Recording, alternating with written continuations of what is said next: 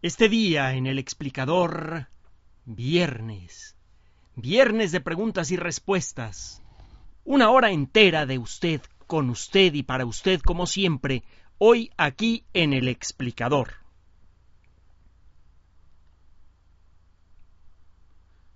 ¿Cómo está? Es viernes, bueno, para nosotros, 27 de julio de 2012. Los saludamos María de Los Ángeles Aranda y Enrique Ganem. Y como siempre, atendiendo lo que usted pide y esperando escuchar de usted. Tenemos varios medios para saber qué espera usted de este espacio, cómo hacerlo mejor, y pues depende de usted el que este espacio vaya tomando su forma. El explicador arroba yahoo.com.mx, correo electrónico, Twitter, Enrique-Ganem, Enrique-Ganem, Twitter, Facebook, Enrique Ganem, sitio oficial. Recuerde en iVox, ibchicacom, el canal oficial, bueno, el podcast oficial de El Explicador en el canal oficial de Enrique Ganem. Estos medios son importantes para nosotros, vamos a irlos expandiendo como le hemos prometido y estamos trabajando en mejoras para este espacio que van a depender en mucho de su opinión. Por favor, díganos cómo hacerlo mejor. Vamos, vamos a comenzar. Seguimos con nuestro tercer programa de esta semana dedicado a preguntas y respuestas para recortar un poquito la deuda que tenemos con ustedes. Me llamo Jordi Solé desde Barcelona, España. Gracias por lo que has comentado. En relación a la consulta que han lanzado en los últimos programas, aquí va mi voto por el formato y duración actuales.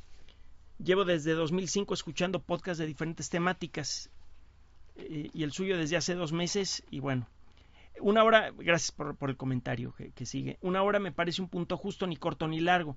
He de confesar que los últimos tres programas de unos 45 minutos se me han hecho cortos. Música bien, eh, personalmente no ha hecho, no, no, la ha hecho faltar en absoluto en algunos podcasts que he escuchado durante estos años, no el suyo, la música es totalmente prescindible, pues además te obliga a ir al MP3 y pasar los dos o tres minutos que pueda durar esta. La música como nosotros la hemos manejado normalmente es más como un pequeño apoyo muy breve a la presentación de eh, alguna parte específica del, del programa. Por ejemplo, cuando vamos a hablar de matemáticas Difícilmente duran más de 30 segundos estos pequeños segmentos musicales que sirven para irle dando más, estructura que un sabor musical al programa. Las únicas partes que siempre hemos mm, fondeado con música son desde luego el principio, mientras estamos presentándonos, la sección sobre historia de la ciencia y la salida del programa a la velocidad de la luz. Efectivamente no nos gusta, no nos ha gustado a nosotros el eh, manejar piezas de música tan larga de dos o tres minutos como no sea el fondo de la sección sobre historia de la ciencia. Me parece bien la distribución actual de las secciones. Con el tiempo he visto que llenar el espacio de secciones fijas hace que algunos temas interesantes se toquen de forma superficial porque estas secciones inamovibles le roban el tiempo necesario. Estoy tomando eh, la, esencia de los comentarios de nuestro amigo para que usted haga, haga los suyos. ¿Por qué copiar el formato de radio? Las circunstancias han hecho que se encuentren haciendo una fórmula nueva de programa. Quizás sea una ventaja, no un inconveniente. Sí, eh, eh, eh, la realidad es que este es un medio nuevo, se está inventando ahora. Y hay que inventarlo por todas partes, ¿no? inclusive, en el formato, pero el asunto es cómo le suena a ustedes. Porque pues uno habla y dice y hace las cosas como las siente, pero pues, lo que vale del programa es que lo escuchen ustedes y les guste. ¿no? Por eso la, continua solicitud de que nos ayuden. Me gustó tanto su programa el proyecto Manhattan que me animé a buscar más información sobre el funcionamiento de la bomba y compartir mis descubrimientos. Eh, y nos ofreces eh, tu, página personal. Si la, si la pones en, en, alguno de los espacios que tenemos en, las, en los espacios eh, públicos, en Twitter, por ejemplo, pues quedará, quedará compartida. El, el tema de la bomba atómica es profundamente agridulce. Se trata de un arma de destrucción terrible. Un solo submarino nuclear puede tener energía suficiente para devastar a un continente completo. Un solo submarino nuclear. Un solo escuadrón de aviones B-52, como los que volaban eh, en la orilla del espacio aéreo soviético, cerca del espacio aéreo soviético, las 24 horas del día durante la época de la Guerra Fría, eran suficientes para destruir a la mitad del planeta. Un solo escuadrón de bombarderos. Se trata de armas de destrucción espantosas, que paradójicamente por su poder conservaron la paz en circunstancias que en, otros, eh, en otro mundo habrían provocado la guerra. Decir, la tensión ideológica entre los Estados Unidos y el bloque que formaba con sus aliados, y la Unión Soviética y el bloque que formaba con sus aliados, a su vez, habría necesariamente llevado a una tercera guerra mundial, de no haber existido el elemento nuclear, el elemento que garantizaba que cualquiera de los dos países que iniciara un ataque sería destruido o por el contraataque del enemigo o por las consecuencias de su propio ataque. Ahora sabemos que de haber eh, cualquiera de los dos países iniciado una, una guerra termonuclear y le hubiera ganado de momento, que hubiera destruido a su enemigo y aunque el enemigo no hubiera disparado una sola bomba atómica, la lluvia de armas nucleares sobre el territorio enemigo del otro lado del planeta habría generado tales problemas ambientales que toda la humanidad habría pagado las consecuencias de una manera gravísima. Probablemente seguiría existiendo la especie humana, pero muy probablemente no existiría la civilización humana como consecuencia. Sería algo verdaderamente dantesco. Eh, el tratar este, este tema pues, es desde luego duro, incómodo, terrible, pero por otro lado, desde el punto de vista tecnológico, desde el punto de vista humano también, es uno de los temas más atractivos que hay relacionados con lo que ocurrió en el siglo XX. Este, eh, este tipo de, de historias no se repiten fácilmente. El conjuntar a las mejores mentes del planeta, el enfrentar retos tecnológicos de alto nivel y el que el enfrentamiento de estos retos intelectuales tenga como consecuencia la reformulación de la estructura del mundo. Por mucho que le eh, que queramos discutirlo, el que la Alemania nazi y sus aliados hubieran ganado la Segunda Guerra Mundial habría sido un, habría sido un verdadero desastre para la civilización moderna. La, perspectiva fascista, eh, ultraviolenta, ultravertical, en la que hay un jefe y todos los demás obedecen sin chistar, eh, es eh, fundamentalmente opuesta al espíritu de lo que es la, esencia de la civilización. Con esto no quiero decir que las personas que estaban del otro lado necesariamente eran los grandes adalides de la libertad. Lo sabemos en América Latina. Pero ese no es el punto. Realmente nos jugamos nuestra existencia como especie civilizada en la Segunda Guerra Mundial. Estuvimos a punto de perder en varias ocasiones. Y eh, la bomba atómica fue un elemento crucial para terminar con esa guerra que ya estaba casi terminada, pero fue, fue crucial para acabar con ella y para evitar la siguiente. Probablemente más como un arma que acabó con la Segunda Guerra Mundial, la bomba atómica merece ser recordada como el arma que impidió las guerras globales. No se han acabado las guerras, han seguido desgraciadamente, pero las guerras globales a, gran escala entre países igualmente armados con armas nucleares se ha vuelto imposible. Cuando menos mientras exista gente razonablemente equilibrada en el poder en ambos países. Es un super tema. Y les vuelvo a recomendar los libros que hemos mencionado en otra ocasión. Eh, la, The Making of the Atomic Bomb, no sé cómo será traducido al español, el autor es Richard Rhodes, R-H-O-D-E-S, Rhodes, con H entre la R y la O. Super libro, maravilloso. Tiene usted, eh, entre muchos otros libros excelentes que han salido sobre esta historia, el que se llama Enola Gay, de, Thomas y, y, Witts, W-I-T-T-S. Gordon Thomas y Max Morgan Witts, super libro también. Eh, hay, eh, puedo seguir mencionando otros libros. Usted eh, ha visto los libros que hemos comentado en Twitter, en Facebook.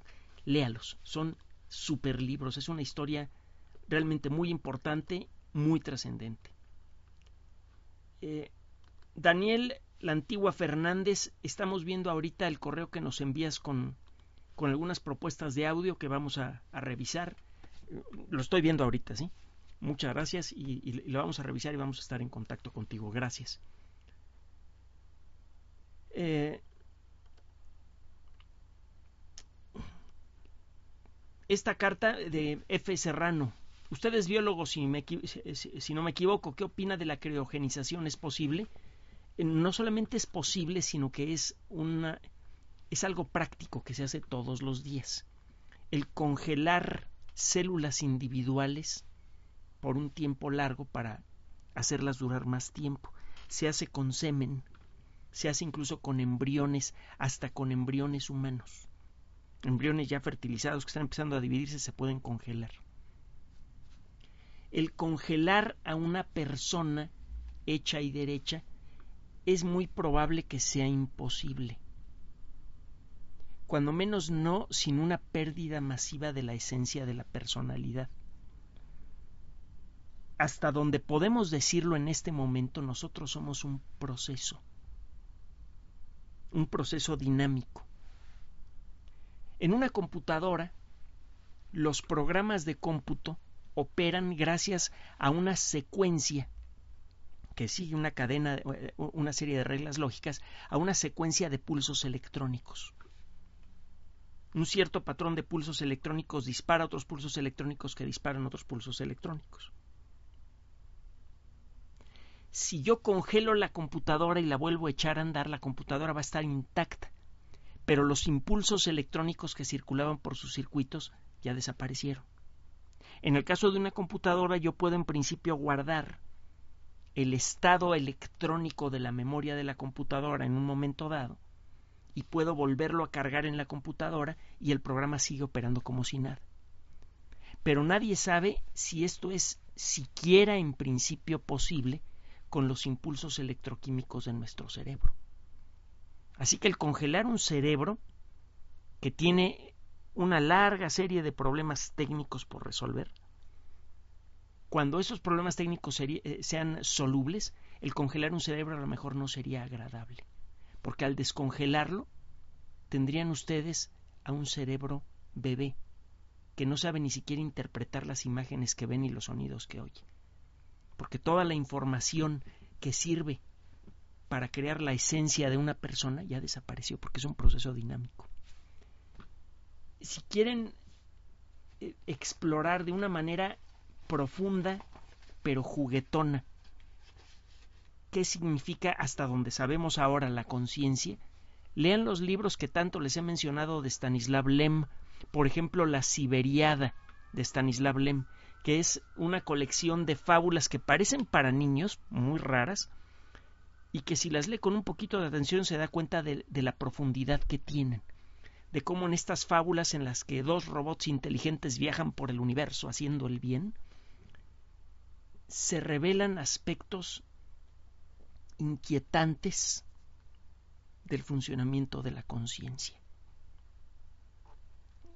Échenle un vistazo a esos libros.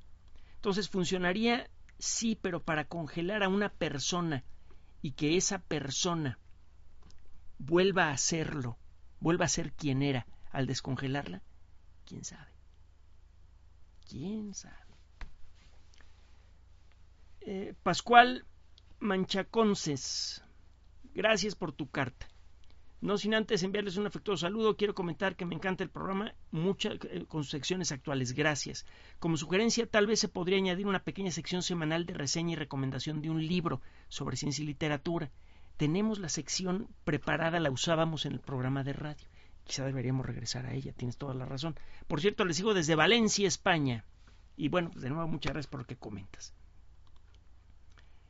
Luis Casal Torquet. Buenas noches, Enrique y María de los Ángeles. Soy Luis y escribo desde Lleida, España. Soy geólogo de túneles y la geología es una disciplina preciosa. La vida del geólogo, el escritorio del geólogo. Digo, sí, tiene su escritorio y todo, con patas y, silla y, todo, pero en, en buena parte buena parte del tiempo del geólogo se la pasa en un escritorio diferente, el escritorio de la naturaleza. Es un trabajo muy bonito. Me gustaría proponer el tema del RMR, que es un índice de calidad del macizo rocoso expuesto por Wieniawski. Eh, de geología, fíjese que hemos hablado mucho, pero todo siempre ha sido por encima. La geología es una disciplina excepcionalmente joven, que tuvo, eh, ya se lo he comentado en otra ocasión, eh, a un, un padre un tanto extraño a un abogado practicante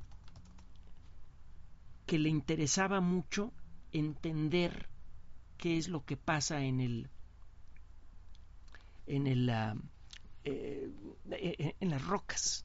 Empezó a darse cuenta que había ciertos patrones en la estructura de las rocas que se repetían en distintos lugares del mundo. Y que estos patrones en la estructura de las rocas sugerían por un lado, que hay procesos que continuamente están creando rocas nuevas y procesos que continuamente están destruyendo rocas. Dos, que la cara, la geografía del planeta está cambiando continuamente. Este libro de Charles Lyell, L-Y-L-L, Lyell, Charles Lyell, se llama Principios de Geología. Y no hay muchas disciplinas científicas que hayan sido bautizadas con su nombre formal desde el principio. Hay muchas disciplinas que recibían nombres diferentes y adoptaron su nombre actual después de mucho tiempo. Por ejemplo, la astronomía ya casi no existe.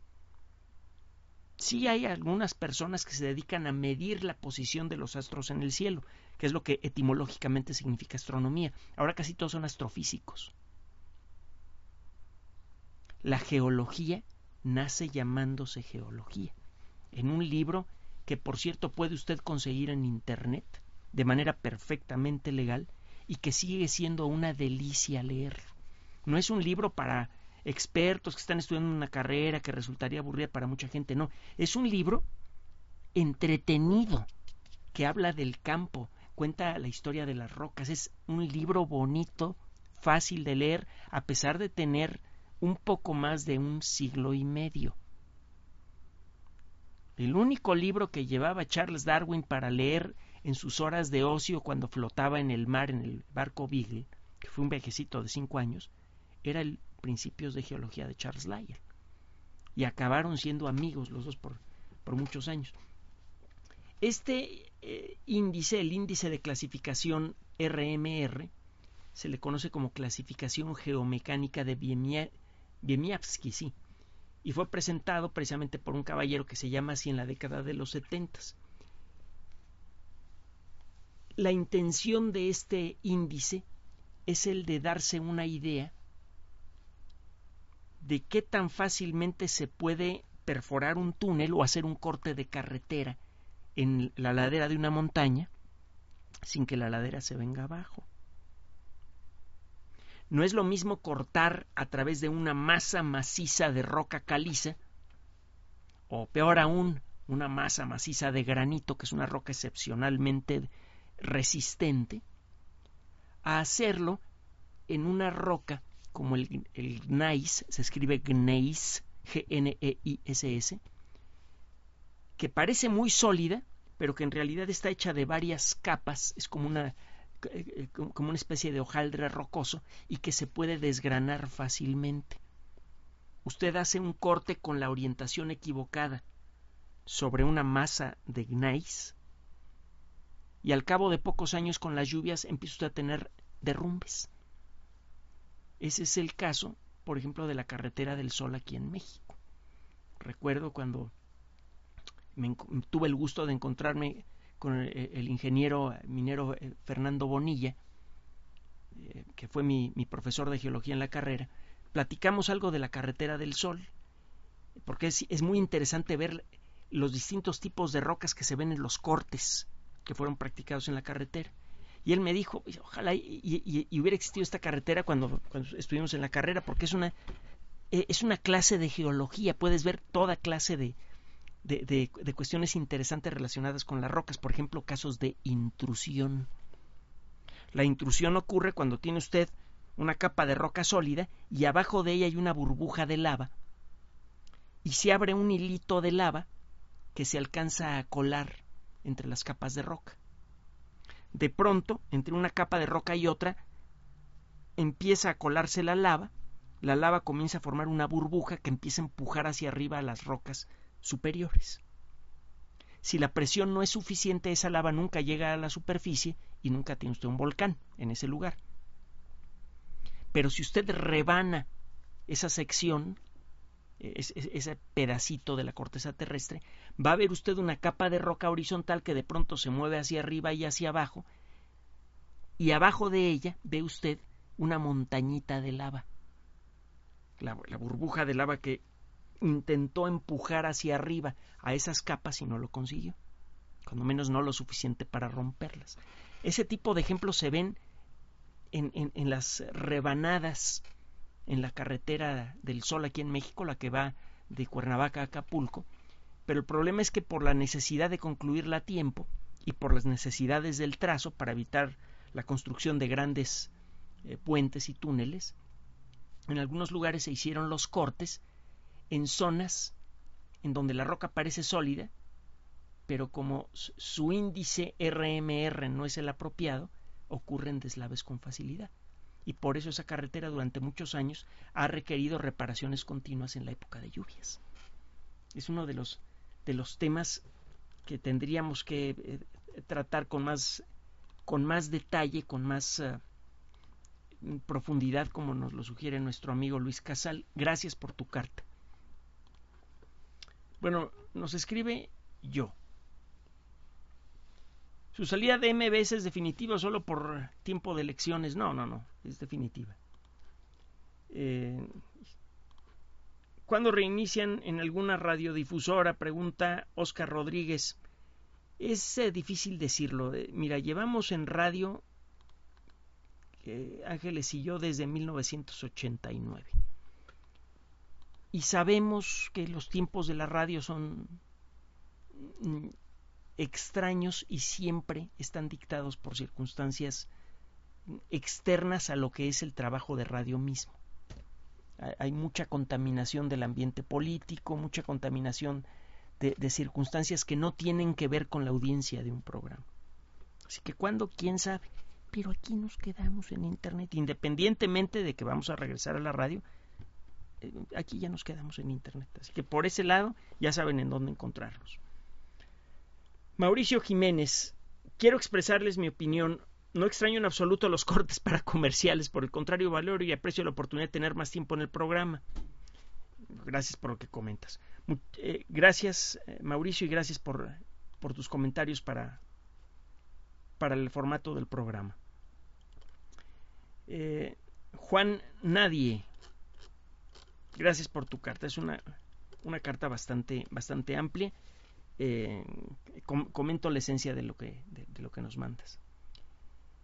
Resulta que hoy me he dado cuenta de la enorme sonoridad del papel aluminio para golpear los alimentos. Eh, para, para, envolver los alimentos, perdóname, y eso me ha llevado a pensar que una piedra al golpear suena distinto que una barra de hierro.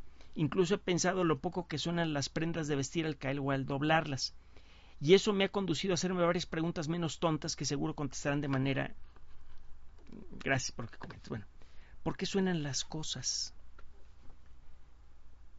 De muchas maneras diferentes siempre repetimos lo mismo, que no hay pregunta que sea extraña o inútil.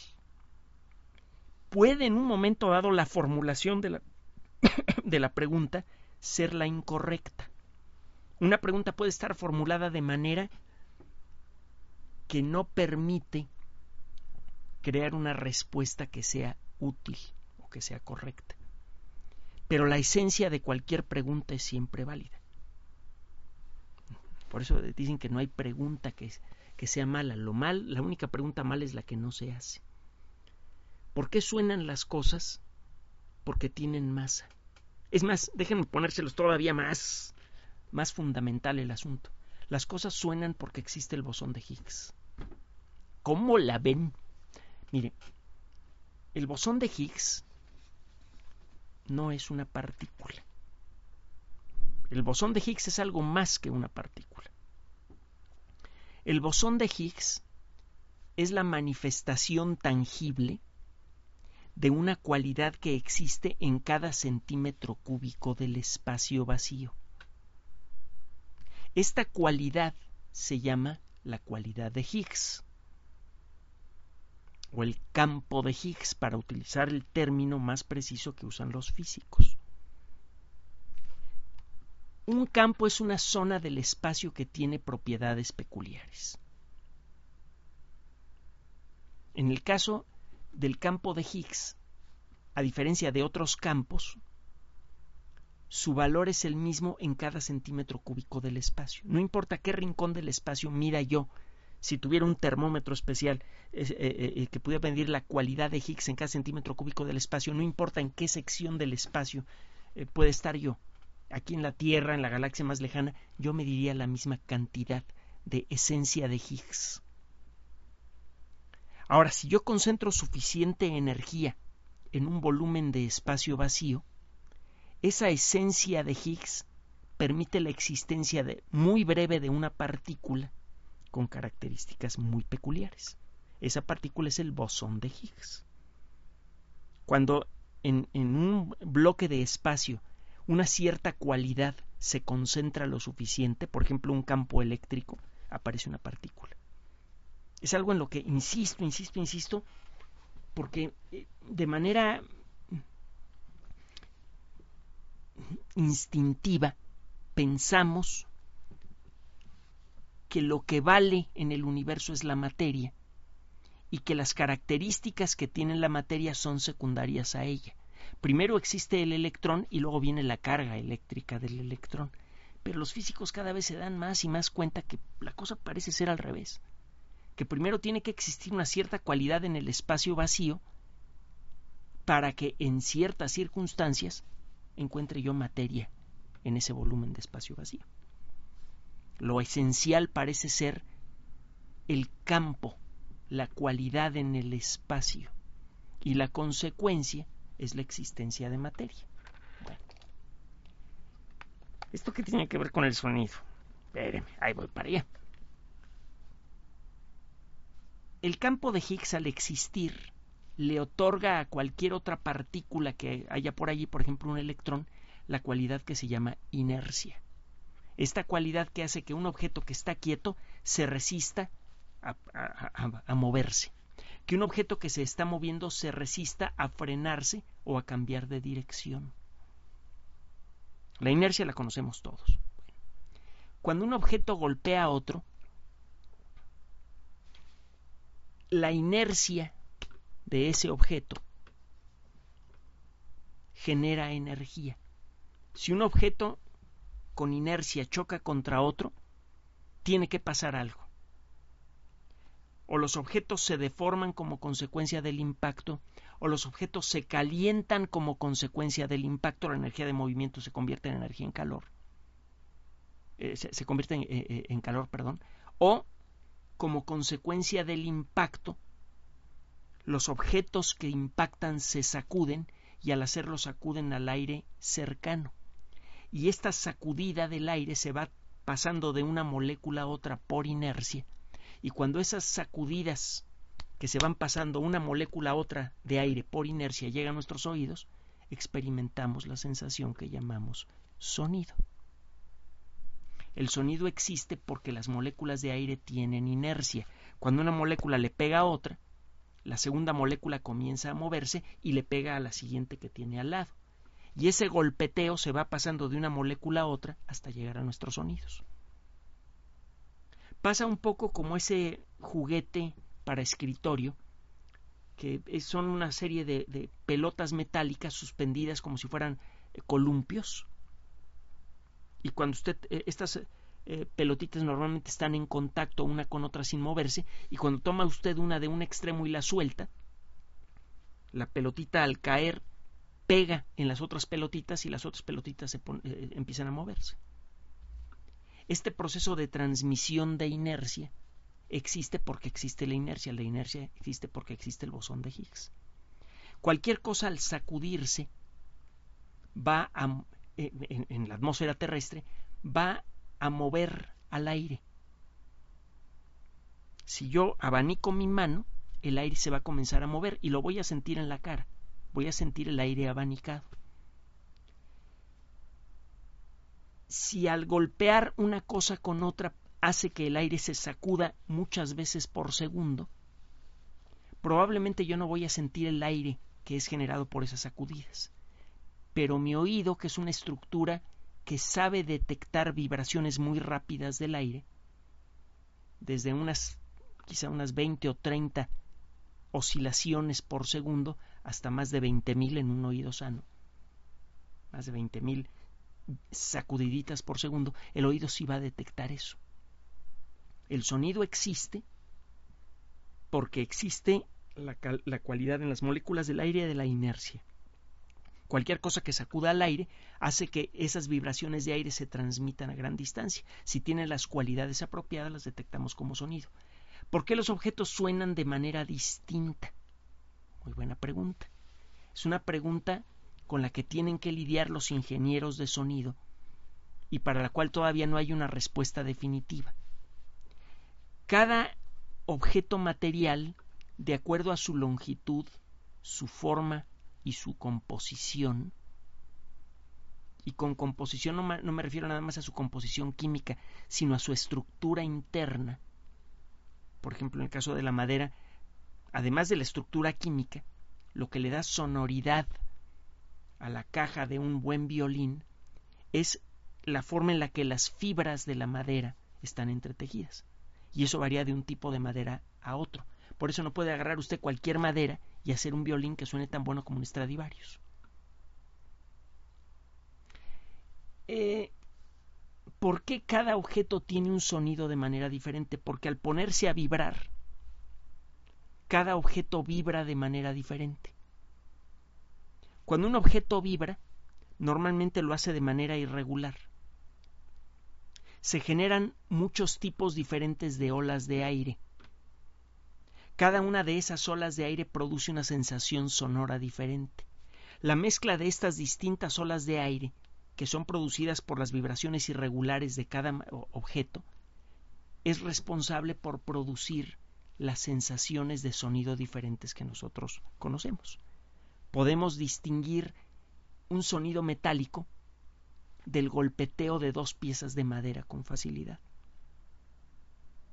Porque cada objeto a la hora de vibrar genera una mezcla diferente de sonidos peculiares podemos imaginar que cada sonido es como un color, cada sonido puro es como un color puro.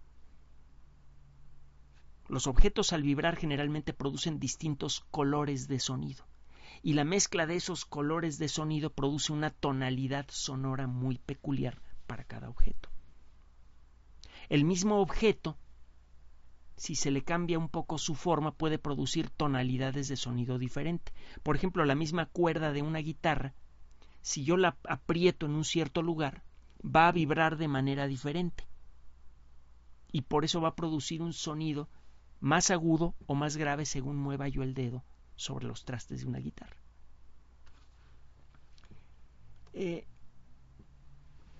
este tema da como para como para hablar mucho más. Tiene que ver incluso con aspectos profundamente emotivos e intelectuales. De todas las artes, probablemente la más universal es la música. Mucha gente no puede o no quiere apreciar la pintura, o la danza, o la escultura. Pero no creo que exista una persona que no disfrute de algún tipo de pieza musical. Además, hay evidencia eh, eh, en el mundo de las neurociencias que sugiere que el apreciar música de algún tipo es fundamental para el buen desarrollo de nuestro cerebro. Y cuando uno es sordo, eh, generalmente uno busca algún tipo de ritmo en, en lo que uno hace. Cuando una persona se comporta así, dicen que lleva la música por dentro. De alguna manera muy peculiar, muy extraña y con muchos recovecos, esta cualidad de la inercia, que es otorgada por el bosón de Higgs a todos los objetos materiales, está ligada de una manera profunda a nuestros sentimientos y a su expresión. De todos los, los medios artísticos, la música no solamente es el más universal, sino que casi siempre es el más profundo. El problema es que en la actualidad casi la única música que se oye sabe igual. No es música mala, es música hecha con bastante talento, con bastante capacidad, pero mucha de la música que ahora, que ahora escuchamos, eh, la música más popular, sabe toda igual. Son como, como algunas golosinas tienen sobres diferentes, pero cuando las abre y se las come usted generan la misma sensación y producen el mismo resultado muchas veces. Como que eh, eh, hemos renunciado un poco a la profunda riqueza de emociones que pueden ser expresadas por la música. Y pasa una cosa curiosa, al expresar esas emociones por medio de la música, como que se van refinando. La gente que escucha música muchas veces es más capaz de emociones más profundas, no necesariamente más buenas, ¿eh? conste, pero sí más profundas, más complejas. Eh, respecto a la ayuda, España no está bien, ya no por la crisis, que es muy severa, sino más bien por nuestra falta de lucidez. Quisiera que me enviara un mensaje intelectual a España. ¿Qué les puedo decir? Nosotros lo que hablamos lo hablamos por ustedes. Tenemos uno de los idiomas más ricos en la historia de la humanidad, tanto por el número de palabras como por la profundidad de las ideas que se pueden expresar con él. La, la cultura básica sobre la que se fundamenta toda Latinoamérica es excepcionalmente rica, por eso es especialmente triste que los países latinoamericanos estemos tan atrasados. Los países latinoamericanos no hemos sabido hacer la mezcla de dos culturas muy poderosas. Por ejemplo, aquí en México tuvimos culturas como la tolteca, la olmeca, la maya, la azteca, con sus aspectos muy negativos y aspectos muy positivos. Una cultura fuerte en todos los sentidos.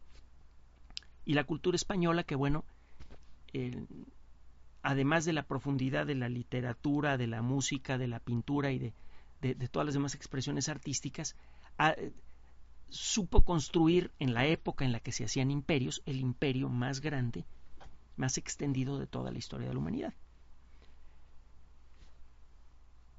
Es como creo que aquí en México no hemos sabido hacer todavía la mezcla correcta, es como con la cocina. Si hace usted un buen mole y se le pasa uno de los ingredientes, el buen mole se echa a perder. El mole es un plato delicioso que requiere de mucho cuidado en su fabricación. Y lo mismo debe pasar con el resto de la cultura. De ustedes tenemos muchas cosas muy buenas.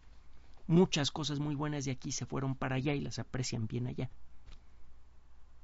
Eh, ¿Qué les puedo decir? Que tanto Latinoamérica como España tenemos una base cultural muy poderosa, muy valiosa, y si ahorita las cosas no nos están yendo muy bien, que digamos, de una u otra manera, es porque no hemos sabido hacer la mezcla correcta de todos los ingredientes, pero los ingredientes están en la mesa. Lo único que tenemos que hacer es encontrar el equilibrio apropiado entre los fuertes valores sociales, familiares que, tradicionalmente existen en, en nuestra cultura, con los valores que involucran el trabajo, la apreciación de la importancia del arte y la ciencia, y su papel que tienen para proyectar hacia adelante una sociedad. Creo yo que en ese sentido la cultura latina en general, la, eh, eh, cultura de habla castellana, Latinoamérica, España, creo que es ahí en donde estamos, estamos más débiles, que no hemos sabido darle un papel más central, más estable, de mayor preponderancia a, las artes y a las ciencias. El día en que consideremos a estas, eh, a estas actividades como las más sustantivas, las más fundamentales sobre las que debe descansar una cultura, ese día vamos a encontrar, si no toda la, toda la solución, sí casi toda la solución para salir de las crisis que frecuentemente enfrentamos. Estamos estamos en buen lugar con la gente correcta y con la cultura correcta. Nada más nos hace falta encontrar la mezcla correcta de todo eso. Gracias por tu carta. sigo leyendo lo demás. Me voy a la siguiente, pero voy a, voy a terminar de leer lo que todo lo que comentas que, que, bien vale pensarlo con, con calma y además ampliar todo esto que discutimos con respecto a la música y a los sonidos. Hay sonidos que pueden producir un efecto psicológico muy intenso. Sonidos que incluso cuando son oídos por primera vez en la vida generan la misma sensación intensa como el aullido de una sirena o el silbato de una locomotora moderna. Genera una sensación muy, muy intensa. El despegue de un avión. ¿Por qué? ¿Qué relación existe entre esos sonidos que son muy nuevos y la estructura de nuestro cerebro que se ha conformado a lo largo de cuando menos tres y medio millones de años de evolución. ¿Por qué? Porque nuestro cerebro, el cerebro de todos los seres humanos responde de la misma manera a sonidos nuevos a los que nunca estuvo expuesto durante su proceso de desarrollo evolutivo. Es uno de los grandes temas que tienen que ver con el sonido. Hola, mi nombre es Alejandro Yusel. Gracias por por la carta y gracias por la lista de temas que te interesan. Soy médico residente de medicina interna, además de mi carrera me interesan temas como física, astronomía electrónica y exobiología. Quisiera proponer dos temas para su programa. El primero acerca de la tecnología por hologramas. Si pudiera hablar acerca de la manera en la que se produce con tecnologías láser y en especial considerar a una artista japonesa que se llama Hatsune Miku, que es producto de un programa de computación llamado Vocal, Vocaloid que sintetiza la voz humana logrando hacer canciones completamente con computador. Eh, tenemos que hablar con detalle, ya no, es la primera referencia que, que tenemos de, de, este caso, es muy interesante. Japón tiene una vieja, digo vieja relativamente hablando, eh, eh, tradición dedicada a la inteligencia artificial. Tiene tiempo que han hecho un esfuerzo muy importante por entender tanto la mecánica del cuerpo humano como de la mente humana para tratar de crear máquinas inteligentes. Y eh, si bien el tratar de crear una computadora con la tecnología actual que sea capaz de pensar como un ser humano parece una empresa quijotesca, lo cierto es que al intentar lo que por el momento es imposible, han conseguido grandes triunfos en muchos eh, ambientes tecnológicos importantes los japoneses como consecuencia de este esfuerzo. Valdría la pena hablar un día de inteligencia artificial, el origen del término, cuántas vertientes diferentes tiene esta gran disciplina en el mundo de la computación y qué triunfos ha conseguido. Es un super tema. Y bueno, pues, eh, lo, lo, estás sugiriendo tú, eh, Alejandro, y seguimos. El segundo tema a considerar es la exobiología. Eh, empezando por la posibilidad de vida extraterrestre. Es un tema que, bueno, ya es un tema del momento. Ya ha sido detectado un planeta, un exoplaneta que es más pequeño que la Tierra. Esto es muy importante porque hemos detectado planetas más grandes que la Tierra con la tecnología actual que nos permite que mientras más grande es un planeta más fácil de detectar nos resulta. Planetas como la Tierra son pequeños, son difíciles de detectar alrededor de otras estrellas, aunque sean cercanas.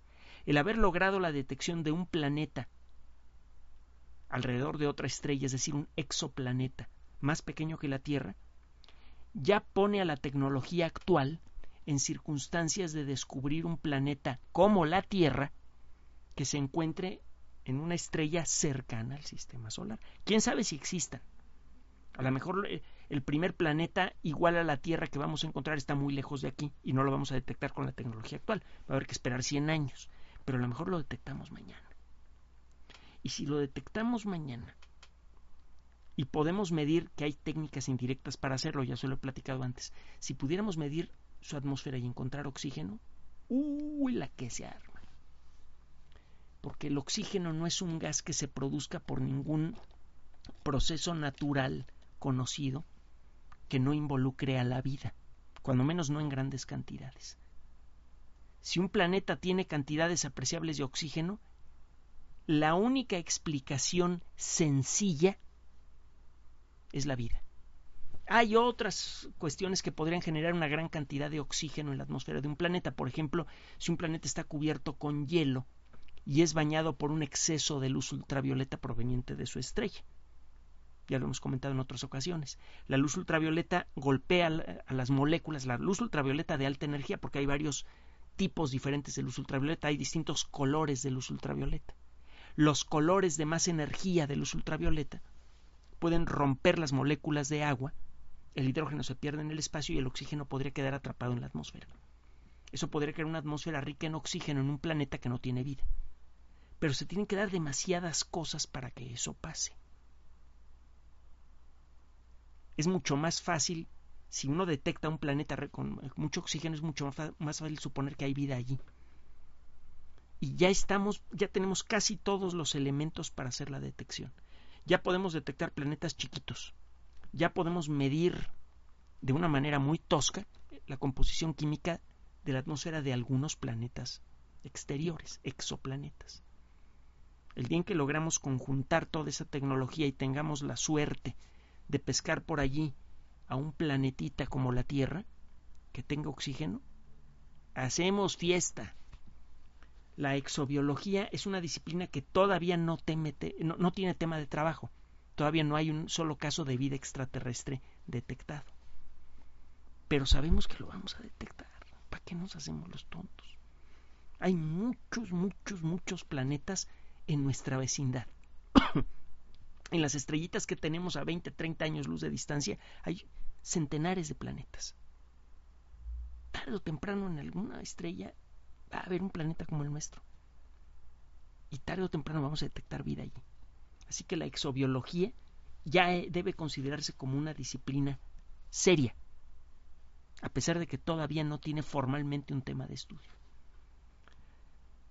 Eh, Kino Ochoa, Enrique, disfruto mucho tu programa, muchas gracias. Eh, Acabo de escuchar por iVoox eh, Hofstadter y Dennett, El Ojo de la Mente sobre la conciencia, el, programa que, mencionamos. Creo que la entidad del explicador está adquiriendo su propio ghost, su propio fantasma, como en la serie de ciencia ficción. Espero ser capaz de ver la evolución del pensamiento racional. Pues, en una persona, la evolución del pensamiento se sucede por muchas cosas diferentes. Influencias del ambiente, nuestra capacidad para razonar, nuestra capacidad para contrastar distintas emociones y juzgar qué emociones desechamos o qué emociones aceptamos hasta qué punto. Pasan muchas cosas en nosotros cuando nos convertimos en una persona racional. Y lo mismo pasa con cualquier espacio. ¿eh? Para que este espacio sea racional, necesita de mucho, mucha gente interactuando. Gracias por escribir. Eh, Luis Alberto Jiménez, nos mandas la copia de una liga que trata sobre eh, un caso desagradable con, las empresas, eh, grandes empresas farmacéuticas. Existen varias historias duras con respecto a a, estas grandes empresas, por ejemplo, algunos antidepresivos, el Paxil, que, del que se ha hablado tanto en, en, en, los últimos días, en las últimas semanas. Es una medicina que se sabe que parece que no es tan efectiva como se decía. podemos un día tratar este tipo de casos. El problema con la industria farmacéutica es el siguiente. ¿Mueve mucho dinero? Sí, mueve muchísimo dinero. Mucho, mucho, mucho. detrás de cada nuevo medicamento hay un mercado de miles de millones de dólares. Y obviamente las farmacéuticas buscan la manera de producir la mayor cantidad de pastillitas diferentes para ganar mucho dinero. Pero con las farmacéuticas pasa lo mismo que con las aerolíneas. Las aerolíneas ganan mucho dinero. Mucho, mucho, mucho, mucho dinero. Carretadas de dinero. Y la cantidad de dinero que tienen que pagar para mantenerse funcionando es también espantosa. Un solo avión comercial cuesta 20, 30 millones de dólares. Bajita la mano. Y todo depende de qué modelo sea y qué características tenga. El precio se puede disparar rápidamente si se le empiezan a agregar pequeñas opciones a esos aviones. Basta con un pequeño desequilibrio entre los enormes ingresos y los enormes gastos para que una empresa sólida, gigante, con presencia internacional, que puede ser farmacéutica o una aerolínea, quiebren de manera estrepitosa. Es por eso que le buscan por todos lados y a veces en esa búsqueda frenética hacen cosas que no deben o pasan cosas que no deberían pasar. Entonces no es nada más la cuestión de que existen casos desagradables, molestos, criticables con respecto y muy criticables, incluso algunos de ellos punibles, castigables, eh, con respecto a algunos medicamentos que salen al mercado y de pronto empiezan a producir muertes porque no se hicieron todas las pruebas que se debían hacer. Pero no es nada más eso. Si queremos tener la siguiente medicina que a lo mejor va a curar el cáncer o que va a extender nuestra vida, necesitamos que haya alguien que se dedique a hacer la investigación. Y la investigación es espantosamente cara. Va a encontrar en este espacio, cuando hablamos de cualquier tema, que difícilmente nos va a poder colocar usted. Cuando hay una discusión entre dos grandes tendencias, difícilmente nos va a poder colocar usted de un lado o del otro. Si algo pretendemos hacer en este espacio no es guiar su atención hacia un lado o al otro de una discusión, sino más bien tratar de ofrecerle una perspectiva fría, tan objetiva como nos sea posible, de aquello que nosotros vemos. Generalmente cuando hay una gran discusión entre dos grandes entidades, la discusión se hace especialmente fuerte cuando ambas partes tienen una parte de la verdad. La gente que critica las grandes farmacéuticas tiene toda la razón al criticar a voces y pidiendo además justicia para casos eh, como los medicamentos para el dolor que de pronto resulta que favorecen derrames cerebrales. Creo que no, es necesario ni discutirlo. Obviamente se trata de cosas que no deberían haber pasado y que se deberían castigar. Pero del otro lado está la otra situación. Que las grandes empresas farmacéuticas para seguir existiendo tienen que ser grandes y ganar mucho dinero porque ese dinero así como entra sale. Los accionistas de las empresas este, ganan mucho dinero y los directivos, pero son un grupo muy pequeño. La gran empresa que involucra probablemente a decenas de miles de personas existe porque está metiendo un poquito más de dinero de lo que está gastando. Usted puede ver el río de dinero que entra esa empresa pero es difícil que se ponga a ver el río de dinero que sale de ella nada más para mantenerlo fuera, mantenerla fuera del agua. Entonces, si lo que queremos es un ambiente más sano para el desarrollo de medicamentos, tenemos que endurecer las, las leyes que sirven para que un medicamento salga al mercado, pero también necesitamos crear las circunstancias que suavicen la tensión económica en la que viven estas empresas.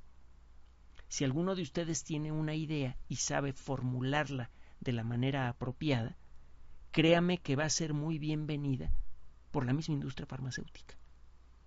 Las mismas farmacéuticas que son criticadas porque son una bola de desgraciados que lo que quieren es agarrar el dinero a costa de lo que sea, serían los primeros en decir, oye, si tú me dices de qué manera puedo yo bajar mis costos, aunque deje de ganar dinero, pero bajar mis costos de manera que mi situación financiera general sea más saludable y pueda yo sacar los medicamentos más estudiados eh, eh, eh, y, sin tanta prisa, te lo voy a agradecer mucho. Y te lo voy a agradecer en, en efectivo. Que te voy a pagar porque me digas cómo. El problema es que nadie sabe cómo arreglar ese problema. Es un punto que siempre ha sido una casi una obsesión para, para nosotros. En lugar de echarle fuego a una, a una discusión tan delicada como esta, tratamos siempre de ver hasta donde nos es posible, con la información que tenemos en la mano, la perspectiva de ambos lados de un conflicto, para tratar de encontrar primero la verdadera dimensión del conflicto, para tratar de ver quién tiene razón y hasta dónde. No para servir de mediadores, no es nuestro papel ni, ni, que, ni que nos haga caso, no ese es el punto. El punto es que usted vea que detrás de las apariencias, por ejemplo, en una discusión, siempre hay más tela de donde cortar, siempre hay más cosas en que pensar, más cosas que decidir antes de, que usted adopte una postura con respecto a un cierto problema. Lo mismo se puede decir para la cuestión de si eh, de la industria petrolera contra la energía verde. Eh, los buenos contra los malos, el, el, comunismo contra el capitalismo. Eh, en lugar de, de invitarlo a usted a que decida cuál de los dos es el bueno, en este espacio va hasta donde no sea posible encontrar una perspectiva diferente. Aíslese del problema, súbase a las gradas en lugar de estar en el estadio y vea las cosas por arriba. Vea cómo son. Trate de no ser como los demás, de pensar como los demás. Piense de manera independiente. Este es el mensaje de este espacio. Bien, eh, gracias por su atención. No queremos despedirnos sin agradecerle a los muchachos mexicanos que participaron en el equipo con arco, que es uno de los pocos eventos que hemos podido ver de las Olimpiadas, el uh, trabajo tan bonito que acaban de hacer. El cuarto lugar que lograron las Olimpiadas es algo bonito y ya platicaremos un poco de tecnología relacionada con las Olimpiadas la próxima semana y un poquito de historia, desde luego, desde nuestra perspectiva. Pero a, los muchachos que, participaron en el tiro con arco, que fue el evento que pudimos ver, repito, no hemos podido ver los, los demás por cuestión de tiempo, eh, de parte de, nosotros, de Ángeles y, y mía, muchas gracias por el papel tan bonito que hicieron. Bueno, ya nos vamos. Recuerden el explicador arroba yahoo.com.mx, Twitter Enrique-Ganem, Facebook Enrique Ganem sitio oficial, y finalmente en ivox ibchicaoox.com recuerde el canal oficial de Enrique Ganem del que depende el podcast oficial de El Explicador. Descargue por favor los audios de ese lugar. Eh, si todavía está oyendo usted esto en el fin de semana, pues bonito fin de semana. Si no, pues bonito día, bonita noche, bonito lo que sea.